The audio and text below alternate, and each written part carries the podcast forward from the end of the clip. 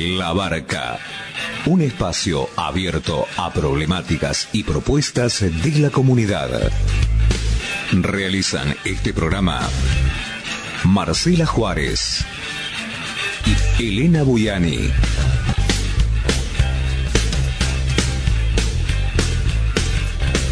Depende de vos a qué puerto querés llegar.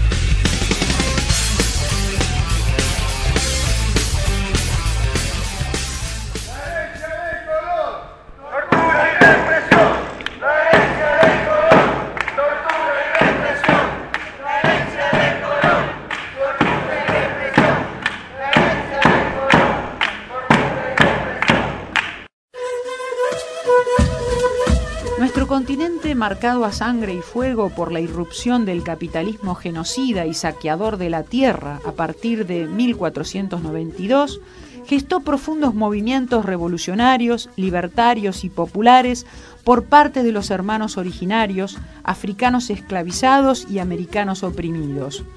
Pretendemos recuperar este patrimonio de saberes y rebeldías, de historias y culturas silenciadas y menospreciadas en el marco de un proyecto que intenta completar sus tareas inconclusas. Por el otro bicentenario, el bicentenario de los pueblos.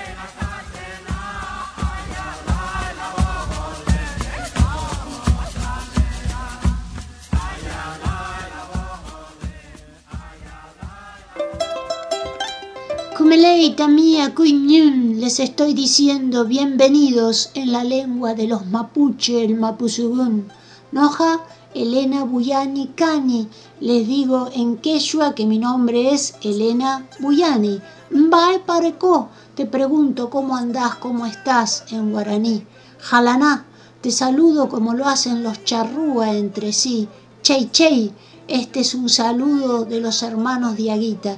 Y así iniciamos otro programa de la barca, el programa del colectivo, entrelazando en Avia y Ala, como todos los miércoles a partir de las 20 horas por la AM 1380. El programa se repite el jueves a las 10 horas, el viernes a las 21 horas y el domingo a las 17 horas y vamos a iniciar el programa con una entrevista que le realizamos a la licenciada Amalia Vargas porque ella asistió como invitada a la minga indígena que se realizó en Glasgow, Escocia, durante la COP26. Y la primera pregunta que le hicimos es ¿por qué una minga indígena en la COP 26 donde se habla sobre el futuro del planeta. ¿Por qué eh, la minga indígena en la COP? Eh, justamente porque es el lugar donde tienen que estar los, pueblos originarios que muchas veces se han dejado de, lado, no, no se escucha a los pueblos. Entonces siempre tenemos que estar, aunque no nos inviten, en el lugar donde se está trabajando y se está planificando sobre los territorios, sobre el agua, ¿sí? sobre el medio ambiente, que tiene que ver con nuestro territorio o nuestra casa o nuestro hogar. Por eso e, es, importante y era importante y siempre va a ser importante que los pueblos originarios estén en esos lugares donde se debaten tanto eh, los territorios desde lo que son los diputados, los senadores y en este caso, bueno, fueron presidentes de diferentes países justamente a esta cumbre mundial ¿no? de, por el tema del cambio climático y para asentar conciencia también, ¿no?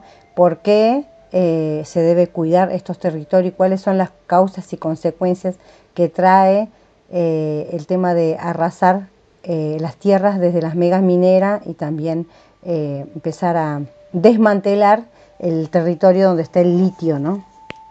Amalia, nos gustaría que nos contaras este, cuáles fueron las repercusiones de la presencia indígena en la COP26 y además este, qué actividades desplegaron y cuáles fueron las conclusiones que presentaron, qué petitorios presentaron ante la COP26.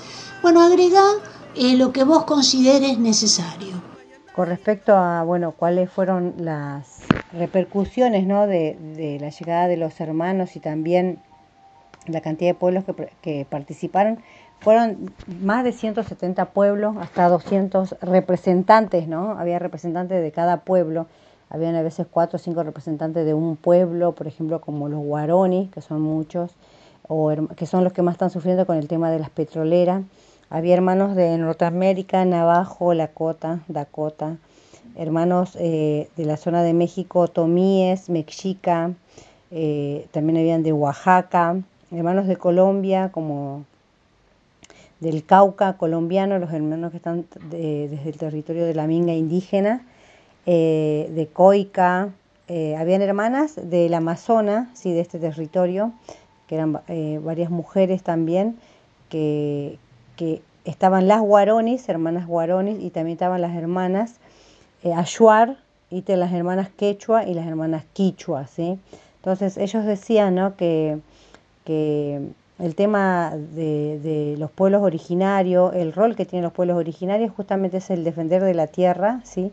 y que las soluciones no están solo basadas en la tecnología y en el mercado de la tecnología y donde se compra y se vende, sino está basada en las soluciones si empezamos a pensar desde la naturaleza.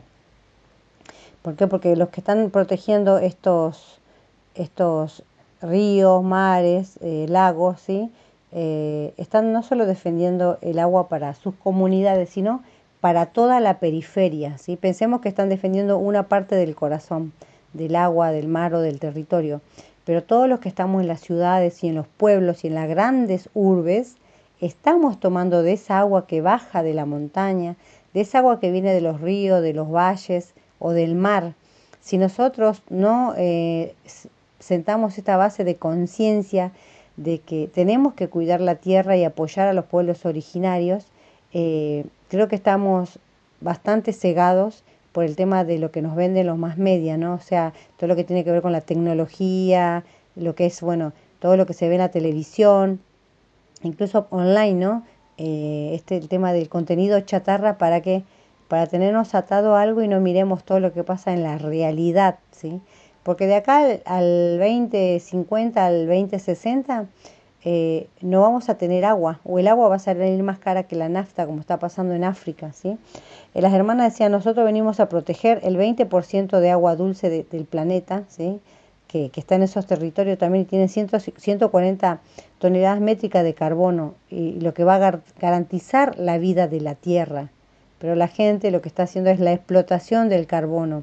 Por eso se trabajó mucho también el tema de, del pensar de, cómo se puede hacer una especie de, de, tomar las cosas de la tierra, pero desde un pensamiento más em, orgánico. Pero el hermano Navajo Toms decía, ¿no? Por más eh, orgánico que se piense, lo que hay que hacer es no tomar más nada de la tierra, ver de qué manera nosotros podemos regenerar la tierra y cuidar. Y si vamos a tomar árboles, plantar los árboles, ¿no? Entonces, eh, cada, cada grupo ¿sí? Eh, iba compartiendo su problemática y también eh, hubo muchas lágrimas, hermanos, por ejemplo, los guaronis, que también son de la zona del Ecuador, que ellos siempre estuvieron luchando con el tema de las petroleras. Yo en un, momento viajé eh, a ese territorio y tenían problemas eh, con las petroleras más o menos en el 2012 y siguen teniendo hoy con petroleras y megas mineras. Ellos decían que querían también buscar una solución desde su organización que es el COICA, ¿no? que son organizaciones que, que, son indígenas de la cuenca Amazonía. Eh, esto es unas palabras del hermano Gregorio Díaz Miranda, ¿no? decía él. Queremos hablar como solución desde los territorios, una apuesta desde, desde eh, su organización, ¿sí? el Amazona por la vida, ¿no? tratar de traer vida y conciencia a este encuentro. Eh, bueno, también se hizo música, ¿Y qué, y, qué repercusiones tuvo? Yo creo que, bueno, hubo dos marchas, ¿no? Eh, en una participé, eh, los jóvenes, era de jóvenes, pero bueno, terminé yendo porque estaban llegando los hermanos Guarones, que habían llegado y no conocían el territorio. Como yo había llegado antes, los tuve que llevar. Eh, participamos el día jueves en la marcha mundial de los jóvenes, en el tema del defensa de la madre tierra y contra el cambio climático. Y el sábado participamos en otra marcha eh, esa fue mundial para todas las Eh, las ciudades habían hermanos de todos los, de todo el continente, de todo el mundo, lo habrán visto por la televisión, eh, lo habrán escuchado por la radio también, ¿no? Este, esta marcha a favor de la vida, a favor del agua, bueno, se cantaron muchas canciones en lengua, em, en lengua eh, en lengua mapuche, bueno, estuvimos bastante con los hermanos mapuches también que marcharon en diferentes momentos, se entró también a la COP marchando, se hizo una danza eh, antes de entrar el primer día y bueno, luego entramos y bueno, la repercusión que tuvo, bueno, eh, eh, las imágenes salieron en todo el mundo, hay muchas imágenes, pueden poner COP26, Minga indígena y, y bueno, estuvimos en, en los diarios de, de CN Español, los diarios del Guardián, eh, del Guardián de, Escocia, de Gran Bretaña, el Guardián de, también hay otra sede en Estados Unidos, y bueno, de muchos pueblos también salió en, en algunos lugares. ¿no? En algunos lugares no se visibilizó, como en Argentina, no creo que, no vi nada así específicamente, salvo el diario de El Orejiverde, que trabaja con los pueblos indígenas, que, que difunde a nivel nacional internacional, que sí sacó una nota. Pero como sabemos, ¿no? este es el tema de la política. Si nosotros no estamos en estos espacios, eh, también estamos siendo invisibilizados. ¿sí? Eh, se trabajó mucho, cada día y cada hora, cada minuto, estando en Glasgow. Bueno, mm, ¿qué, qué puedo sacar ¿no? con, con, con esta visita y qué conclusiones en, esta participación, bueno, eh, en estos grandes eventos, ¿no? Porque participamos en varias charlas eh, que hicimos en las universidades, después en el Centro Cultural Franway, que se llamaba así, todos los días había charlas de medicina, eh, a la tarde charlas de educación, otro de, de danza, y hermanos que danzaban desnudos, como vinieron al mundo desde la Amazonía, eh, eh, grupos que hablaban de medicina de diferentes pueblos indígenas. Eh, después tenemos un tipi también donde participamos, tuve el honor de participar, invitada por Ángela y un grupo de documentalistas con el señor Tom. Él es, él es navajo, es de las Naciones Unidas, participó creo que en todas las COP, siempre estuvo participando y es una de las personas que siempre está muy activa desde lo que es eh, las tribus nativoamericanas. Eh, y bueno, también hicimos ceremonia en el fuego con él, ¿no? Entonces yo creo que estas ceremonias que, que realizamos en diferentes momentos, desde que empezamos eh, la COP, estuvo prendido el fuego durante 12 días, nunca se apagó. Yo me quedé cuidar tres noches en diferentes momentos porque había que cuidar para que no se apague. Eh, esto fue iniciado por los hermanos mapuches de Chile, eh, por el machi y, el lonco. Creo que también tenemos que empezar a, tener conciencia de la importancia de las ceremonias. ¿no? Hay una ceremonia que estoy agradecida, eh, que me invitó el hermano de Escocia. su nombre es Adam, él es de la zona celta y gaélica y nos llevó a un lugar que él nos contaba que tenía 5.000 años de hacerse ceremonias antiguas ahí y nos llevó a un río que es el río que se cruzan dos ríos que se llama el río de la muerte, de la vida y la muerte, donde se cruzan esos ríos, ahí se toma agua, esa agua es sagrada justamente para conectarse con esa energía ¿no? de, de, de la vida. ¿sí? Él decía que estos rituales los fue recuperando con el tiempo porque cuando ellos fueron invadidos por los romanos también, de quien los romanos hoy llaman y escriben y van a encontrar textos, eh, crónicas donde dicen los bárbaros, los bárbaros, ¿sí? los guerreros, los bárbaros, siempre esta, esta forma de discriminar al otro, como se tiene hoy día también con los pueblos, así como hoy el hermano mapuche eh, es eh, nombrado ¿no? como un terrorista, eh, los romanos también los nombraban a ellos como bárbaros. ¿no? Es una forma de, despectivamente, de, de, siempre ponernos del otro lado, ¿no? el civilizado y el no civilizado. ¿no? ellos lucharon mucho y me contaba que muchos territorios de ellos no pueden vivir justamente porque se lo tomó también Gran Bretaña y no tienen esos espacios, entonces solo ocupan un, tercio de, su propio territorio. Y lo que están ellos también volviendo a la identidad. Esta, esta agua que él recolectó la mezcló con una leche eh, de, las vacas de allá, que son de color naranja las vacas, y, en, unas piedras que eran como unas vasijas, pero que estaban incrustadas en una montaña, o sea, todo estaba dentro de la montaña, pero era como en, la punta de una montaña que tuvimos que subir. Eh, nos lavaron los pies, los hijos iban hablando en lengua. Después nos arrodillamos en un espacio, solo con un pie, donde había una huella también, ¿no? Una huella adentro de una piedra, como si alguien hubiera pisado y dejó la huella, como si fuera cemento y en realidad era piedra. Bueno, eh, ahí eh, él nos abrazó y nos decía palabras en lengua, en el oído, Después que terminó nos, nos parábamos y nos tomaba de la mano él y nos miraba a los ojos durante como dos minutos, en un largo rato solo mirándonos a los ojos, como, como, una transmisión de conocimiento. Eh, yo creo que esa ceremonia fue muy importante también, porque para mí, que estuve trabajando durante 14 días casi, todo el tiempo, eh, haciendo eventos, danzando, compartiendo. Eh, me invitaron en diferentes momentos a dar charlas porque era profesora de arte y hablar de la descolonización y la de educación. Eh, fue como el cierre, un cierre muy importante para mí.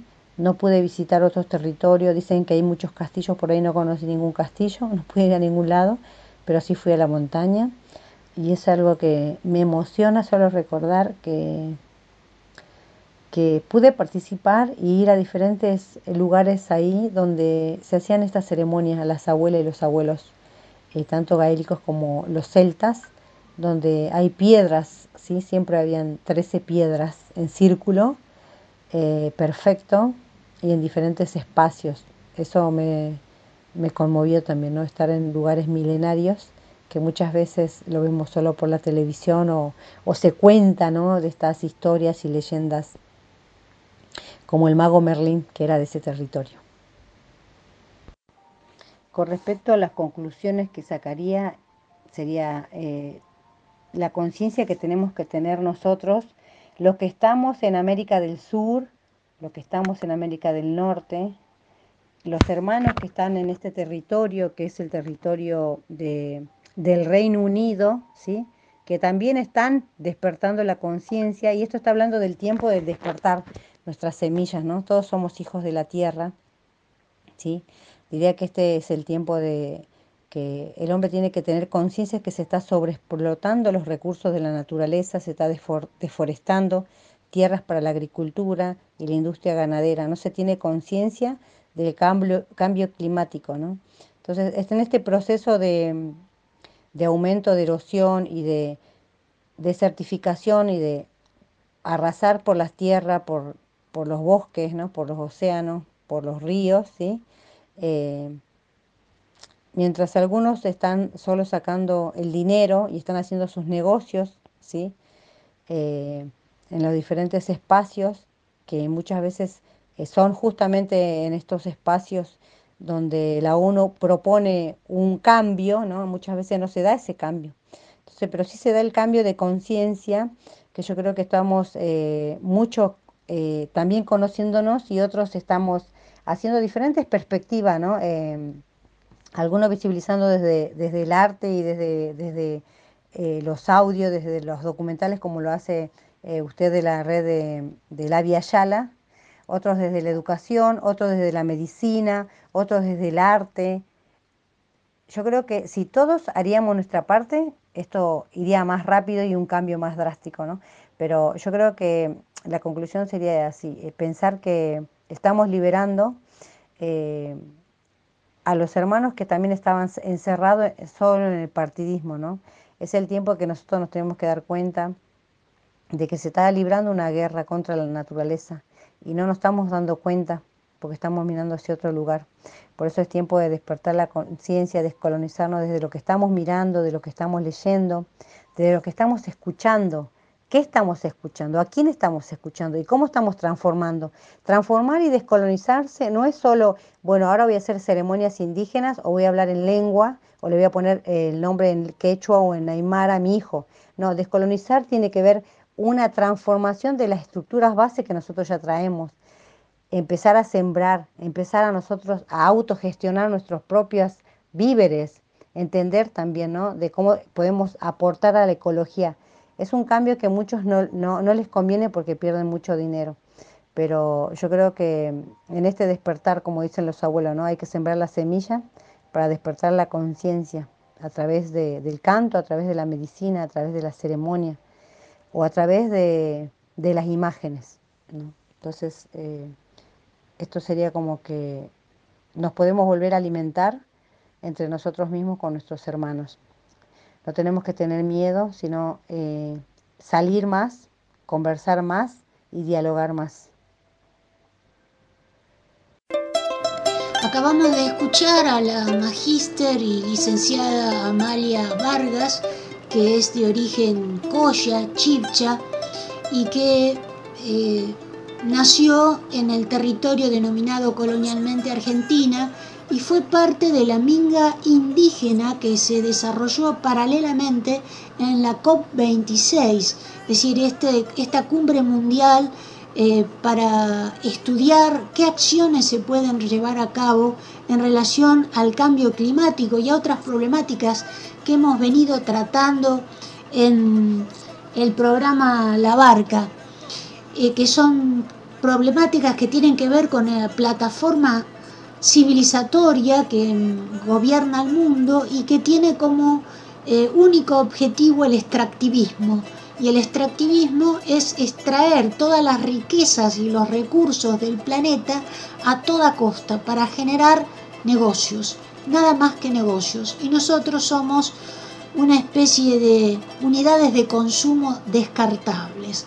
Por eso no escuchaste ninguna de estas noticias en los medios masivos de comunicación, porque esto no tiene nada que ver con el negocio. No escuchaste absolutamente nada al respecto. Te avisamos además que Amalia nos ha entregado una cantidad enorme de material de video registrado en la COP26 sobre la minga indígena y el año que viene vamos a realizar un documental que cuente todas estas realidades que nos vienen ocultando desde hace más de 500 años, tratándonos, como decía Amalia, de bárbaros, de incivilizados, de brutos, de vagos, de ignorantes, cuando en realidad la ignorancia es matar y destruir la propia casa donde uno vive. Y ahora vamos a escuchar a Sara Choquevilca desde Jujuy, que nos va a hablar sobre la problemática territorial e indígena que existe en esta provincia. La escuchamos. Buen día, Elena, ¿cómo estás?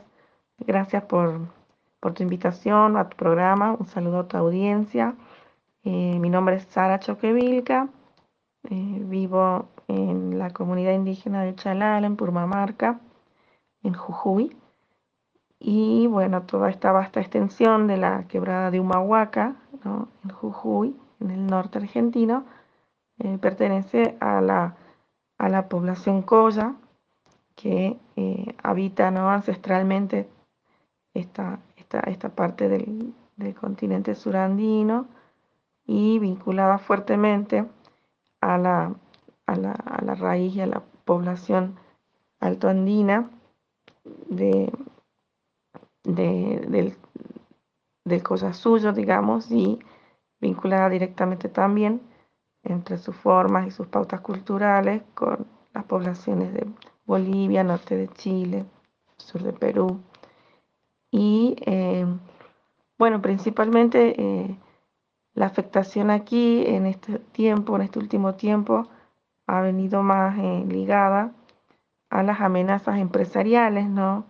Que tienen que ver con esta política extractivista que se está dando a lo largo y ancho del continente, en donde eh, el principal objetivo son los recursos naturales ¿no? de, cada, de cada país, de cada región, a costas de la población local, a costas también del desarrollo local y de, eh, de las formas de vida, eh, digamos, anteriores ¿no? a todo este proceso capitalista en donde apenas si se logra producir agricultura tradicional, eh, apenas las familias están logrando mantener haciendas, ganado, porque acá la, la principal dificultad la principal limitante, digamos, natural, es el agua.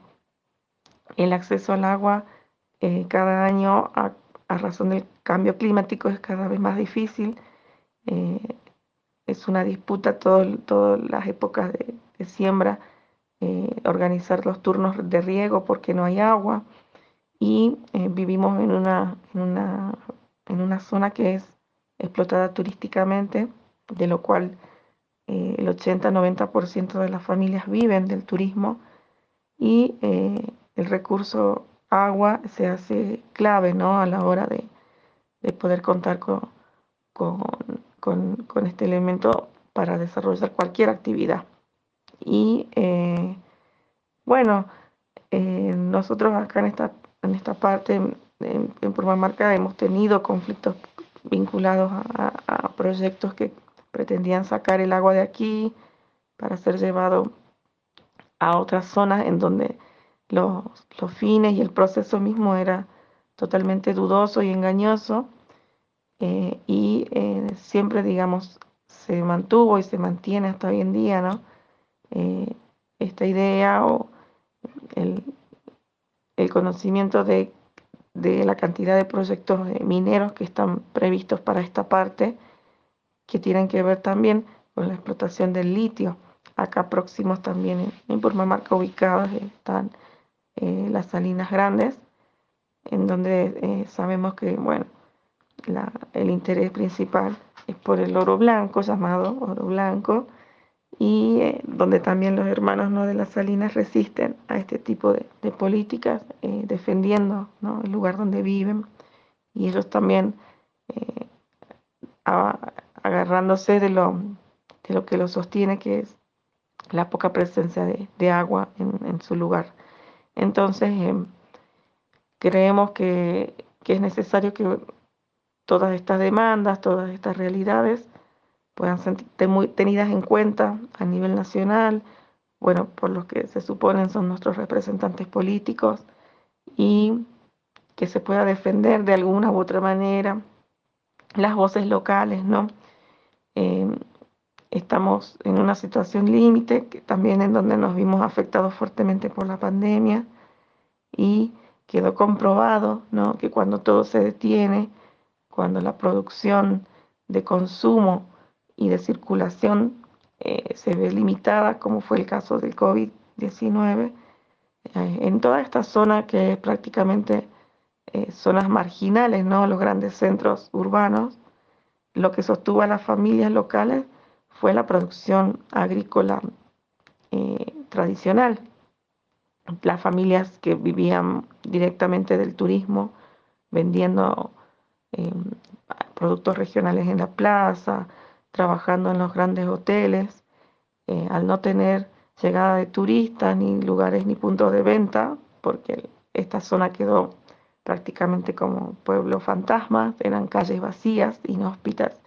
Eh, realmente la pandemia mostró crudamente que eh, al cortarse esa, esas vías de ingreso económico, eh, la única respuesta que, que, dio solución a la subsistencia elemental del alimento fue la producción agrícola y ganadera tradicional.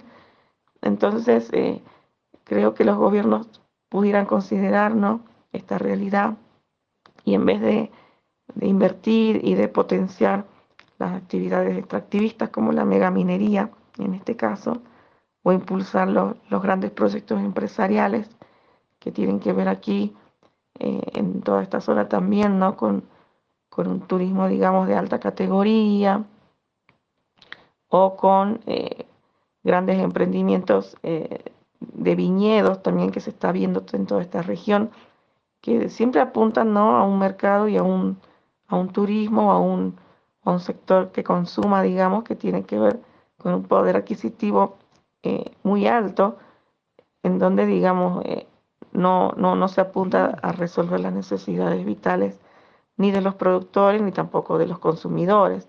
Son actividades prácticamente terciarias, secundarias y eh, atentan directamente con las formas de vida elementales de, la zona, de las familias de la zona, y también resultan una amenaza muy grande para el equilibrio ¿no? del, ambiente y de las regiones aquí eh, naturales en donde eh, el agua es el principal eh, determinante ¿no? de las formas de vida, del paisaje.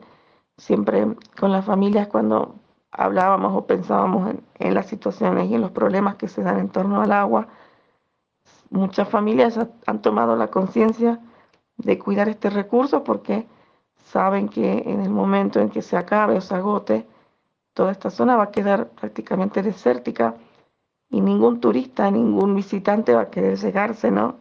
aquí a un lugar en donde no puedan tener agua, tomar agua, bañarse o aunque sea ver un poco el verdor, ¿no?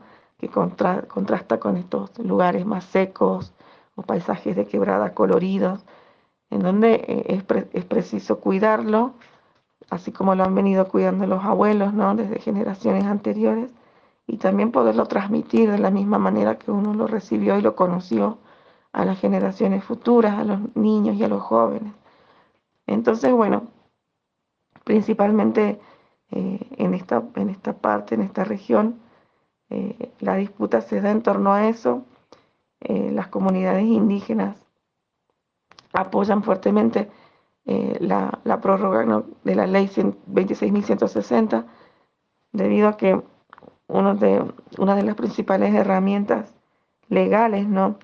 que pueden ayudar a defender el territorio y de todos estos impactos y estas amenazas, tanto de parte de las empresas y avaladas por el gobierno, los gobiernos de turno. Eh, este, esta ley eh, contempla en parte la, principal necesidad que tiene que ver con la entrega efectiva de los títulos comunitarios, que también en esta parte del país eh, se ha visto fuertemente también trabada, ¿no? El acceso a los relevamientos de las comunidades, eh, la entrega de sus carpetas de RTESI, son procesos que se están retomando ahora, que han estado parados por mucho tiempo. Muchas comunidades están en vías de conseguir su personería jurídica, o sea que todavía ni siquiera la tienen. Eh, y la principal demanda tiene que ver con, esta deuda histórica, ¿no? Sabemos que de esta zona provinieron los antiguos abuelos que caminaron en el malón de la paya reclamando sus títulos comunitarios. Y hasta el día de la fecha quedan todas en promesas incumplidas, ¿no? Pero bueno, convengamos también que la, gente o gran parte aquí de la población y las comunidades son muy conscientes, ¿no? De que esta, esta traba o este desinterés de los gobiernos en agilizar estos procesos de entrega y titulaciones de las de sus territorios a las comunidades, tiene que ver mucho con estos intereses económicos que, hay detrás. Entonces, eh, el reclamo y la voz van por ese lado, ¿no? Por hacer oír aquel derecho que, ya de por sí nos corresponde, ¿no? Como pobladores de esta zona, como habitantes, digamos, genuinos. Y em, por otro lado también exigir que los gobiernos cumplan, ¿no? Estos eh, estos deberes, estas obligaciones y que se respete principalmente la forma de vida local.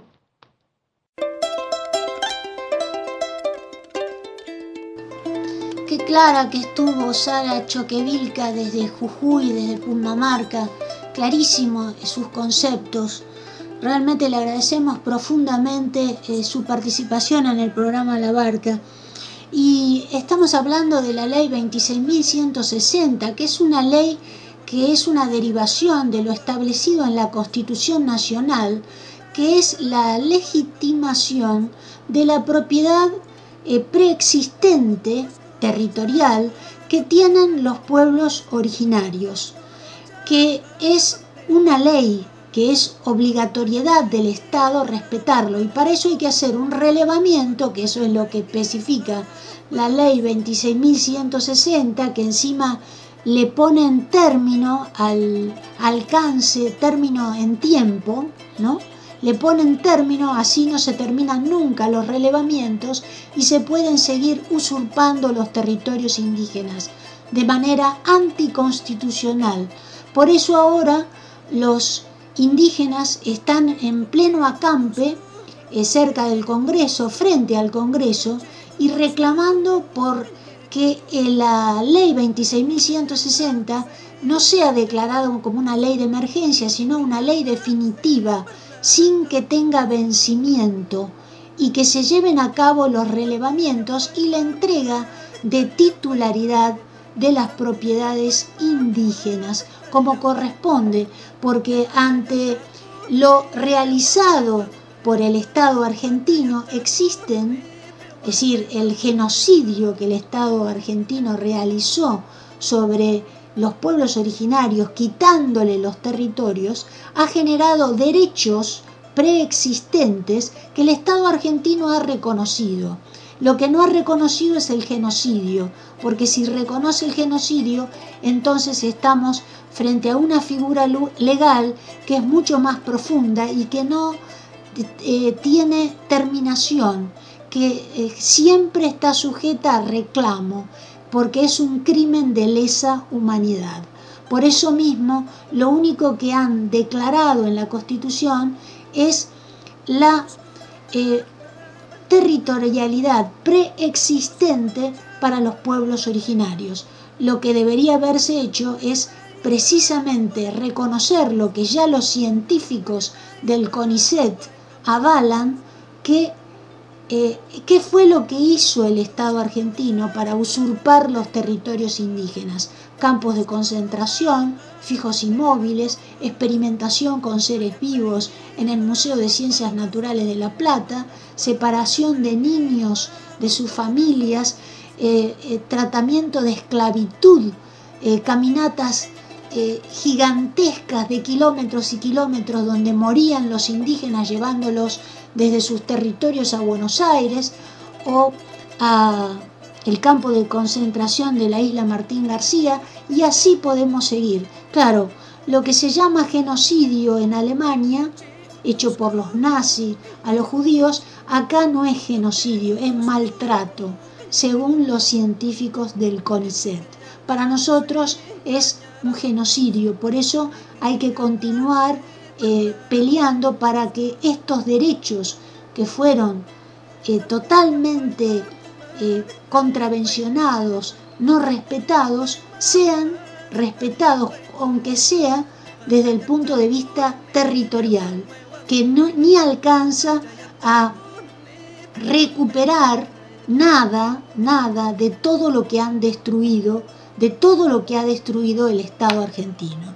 Pero el Estado argentino se caracteriza por no respetar leyes, como por ejemplo la ley de glaciares, como por ejemplo la ley de eh, política nacional ambiental, no respeta el artículo cuarto precautorio, no respeta la Constitución Nacional, como tampoco respeta la ley 25.573 que establece la vacunación voluntaria con respecto a la actual pandemia, porque te obliga a sacar un pase que encima lo llama pase obligatorio. Y esa ley, que tiene que ver nada más ni nada menos con la forma de que se da esta inoculación, porque no es una vacuna, porque no te inmuniza, sino que según lo que dicen los medios masivos de comunicación, que como ellos mismos afirman, son parte del negocio, atenúa los efectos del virus, pero entonces no es una vacuna. Eh, la otra ley que infringe este pase obligatorio es la ley, 25, perdón, la ley 26.529 que dice que no te pueden inocular una sustancia experimental sin previo consentimiento. Así que otra ley más que infringe el Estado argentino, el gobierno actual. Y además eh, podemos mencionar artículos de la Constitución Nacional como el 14, el 16, el 31, el 36, el 43, el 75 y en realidad te obligan a hacer que un recurso de acción de amparo, de amparo frente a un gobierno que no respeta la ley y avanza sobre tus derechos, sobre los derechos de todos, no respeta ni el territorio, no respeta los derechos individuales, no respeta la vida porque permite la existencia del modelo agrobiotecnológico que nos está envenenando a todos, porque acepta el modelo extractivista megaminero con fracking, con energía nuclear, que es la que más extermina de todos porque en realidad es una industria bélica, porque para generar energía las centrales nucleares necesitan la explotación del uranio. Y la explotación del uranio es terrorífica porque apenas se toca el emprendimiento de uranio donde está el material, inmediatamente se expulsan eh, gases radioactivos que son cancerígenos y producen una lluvia radiactiva con consecuencias eh, insospechables para la vida y la supervivencia de todo el mundo biológico del territorio y del planeta.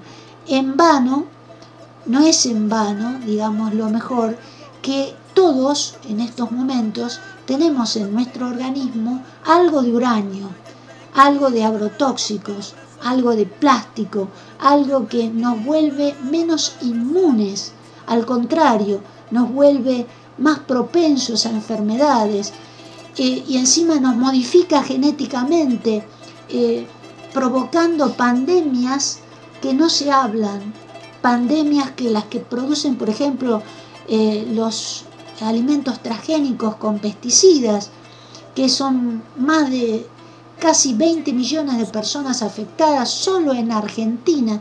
Imagínense en el mundo, porque según eh, la plataforma civilizatoria, la revolución verde que traían los transgénicos más los agrotóxicos iba a acabar con el hambre del mundo y lo único que hizo fue enfermarnos a todos y provocar daños eh, eh, que se transmiten de generación en generación y provocar nacimientos con chicos malformados o provocar abortos espontáneos. Hay pueblos en la Argentina que hay más abortos espontáneos que nacimientos, así que sería bueno que alguna vez los gobiernos en Argentina respetaran las leyes y respetaran la Constitución Nacional, como están reclamando los pueblos originarios, como estamos reclamando nosotros en este programa.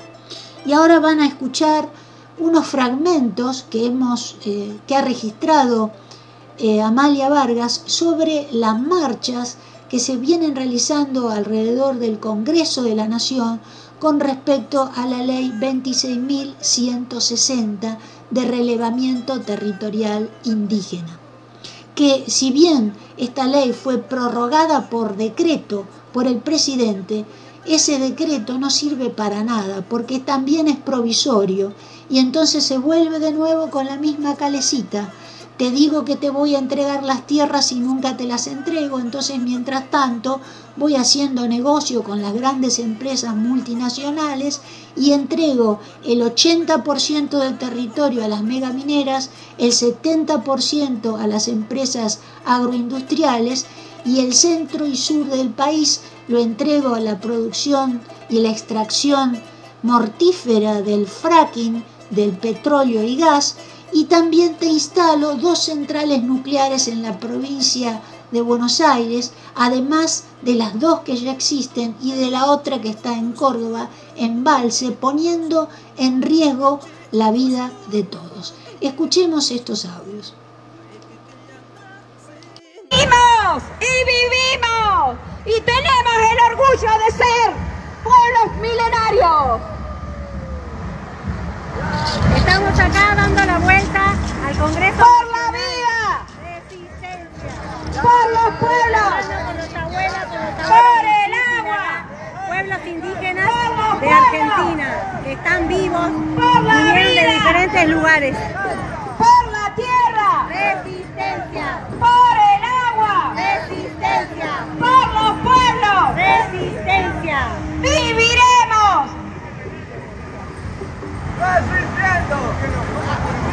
Por el agua. Resistencia. Por la vida. Resistencia. Por la tierra. Resistencia. Por los pueblos. Resistencia. ¡Callaya, Marichihuel! ¡Callaya!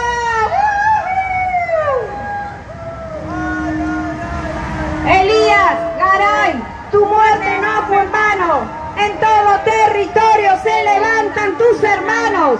Elías, Garay, tu muerte no fue en vano. En todos los territorios se levantan tus hermanos. Invitamos a todos los hermanos que vengan a la campe a ayudar, a apoyar, trayendo agua, trayendo alimentos para los hermanos que están de diferentes comunidades. organizaciones de pueblos indígenas que venimos permanentemente en esta lucha. Más de 40 días de acampe, más de 40 días de padecimiento y de realmente falta de voluntad política de estos legisladores.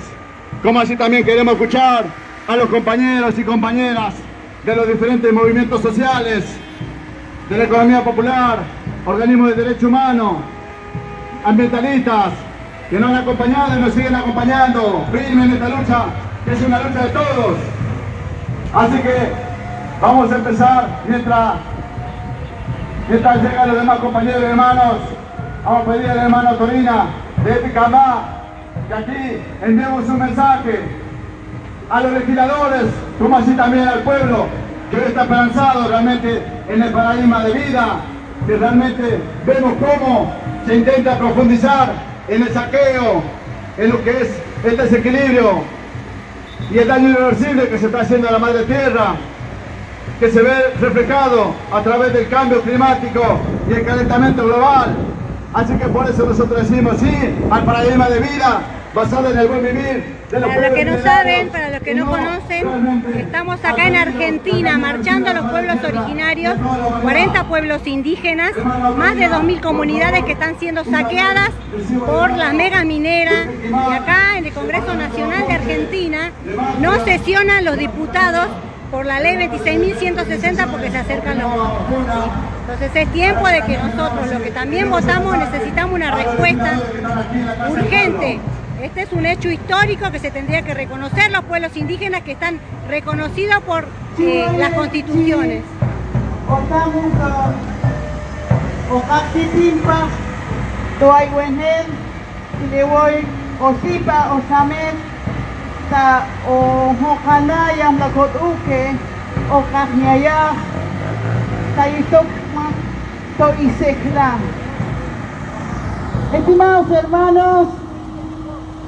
estamos aquí en Buenos Aires nuevamente exigiendo a los legisladores que firmen una vez por todas la otra media sanción. No puede ser que cada cuatro años estemos aquí con la misma solicitud. Los políticos cuando van a nuestras comunidades nos abrazan, nos saludan, nos prometen, pero cuando tienen que hacer, firmar en beneficio nuestro, nos tienen de esta manera más de 40 días de acampe y no puede ser eso. Sabemos quiénes son los que no quieren firmar la prórroga. A votar por la vida, a votar por nuestra existencia. Yo vengo de un pueblo donde los niños mueren de hambre, donde los niños carecen de las necesidades básicas para sobrevivir. Y somos noticias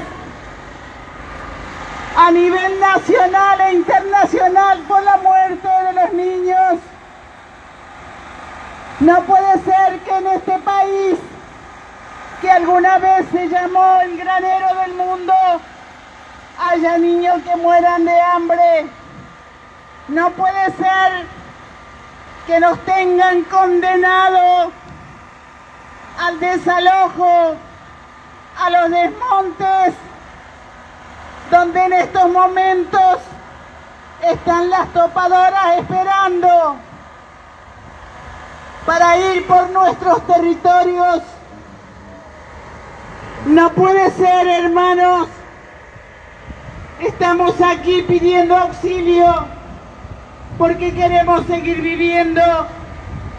Queremos cuidar nuestro territorio. Nosotros los pueblos indígenas tenemos la, la llave de la sobrevivencia de la humanidad.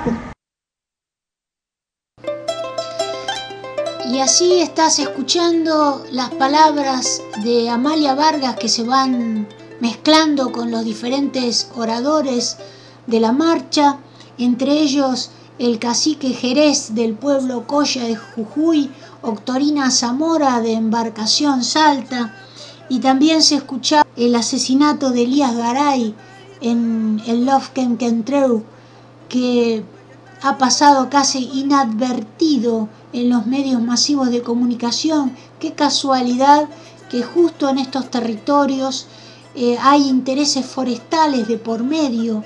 Qué casualidad. Eh, ya lo menciona Octorina Zamora.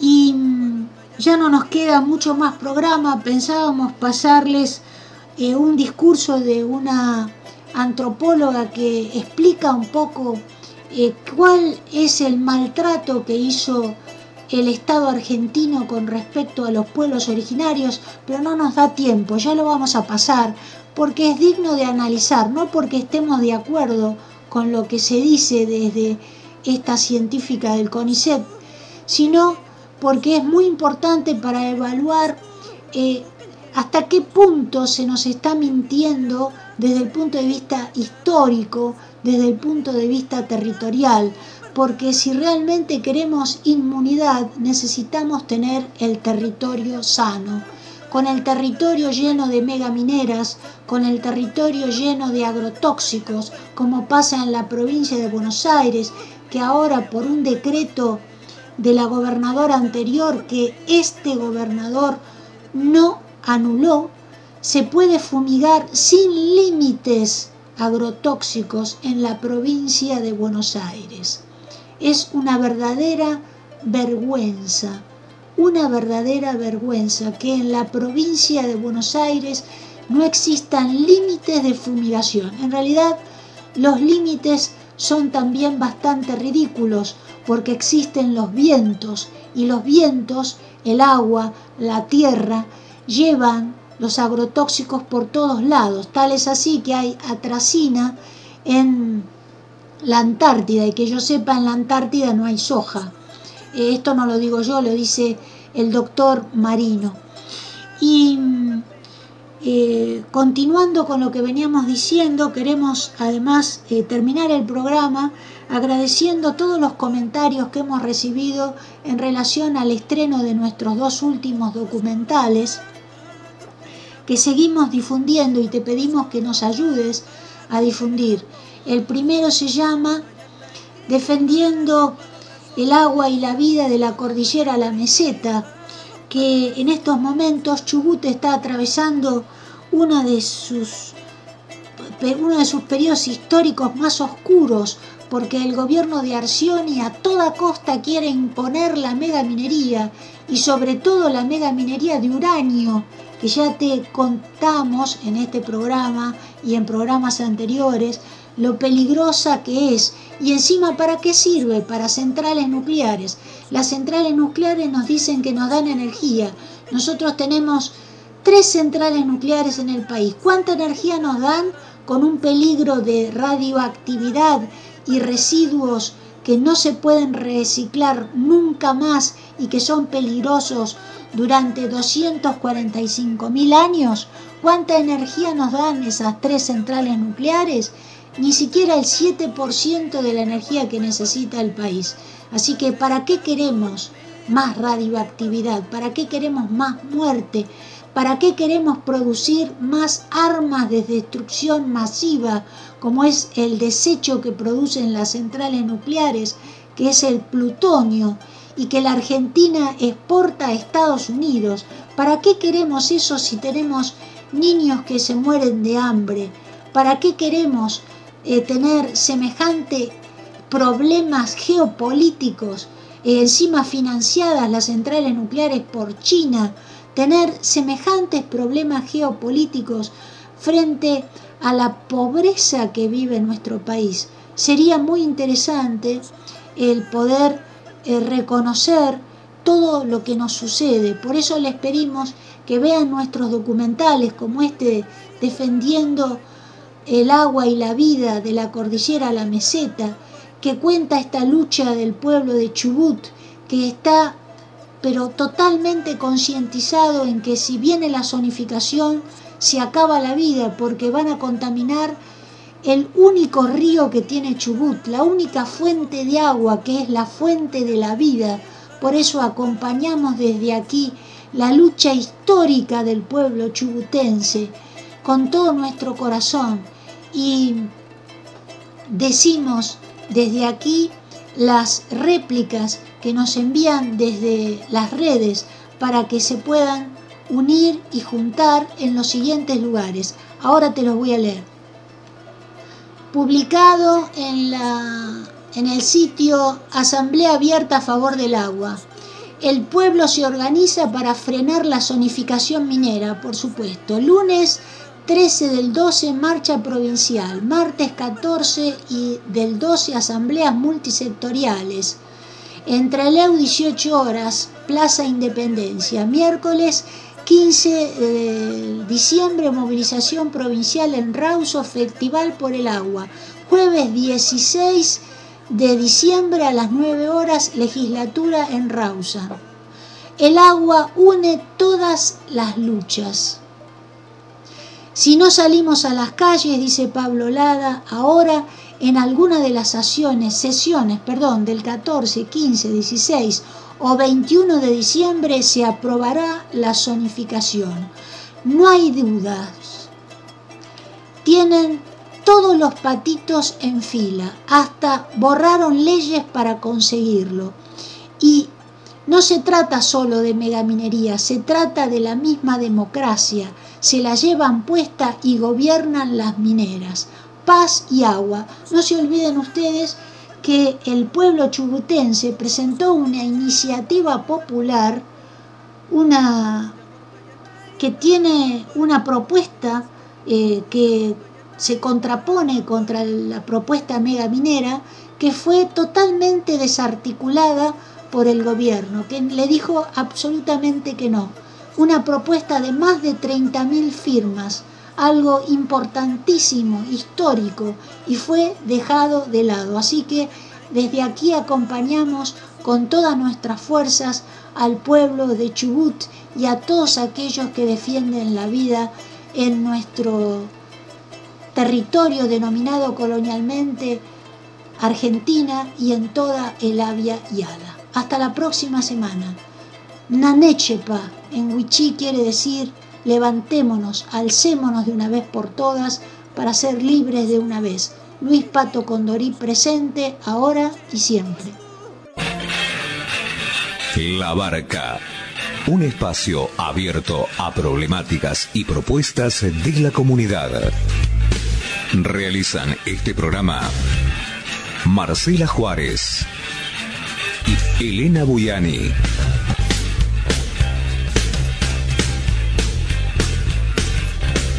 Depende de vos a qué puerto quieres llegar.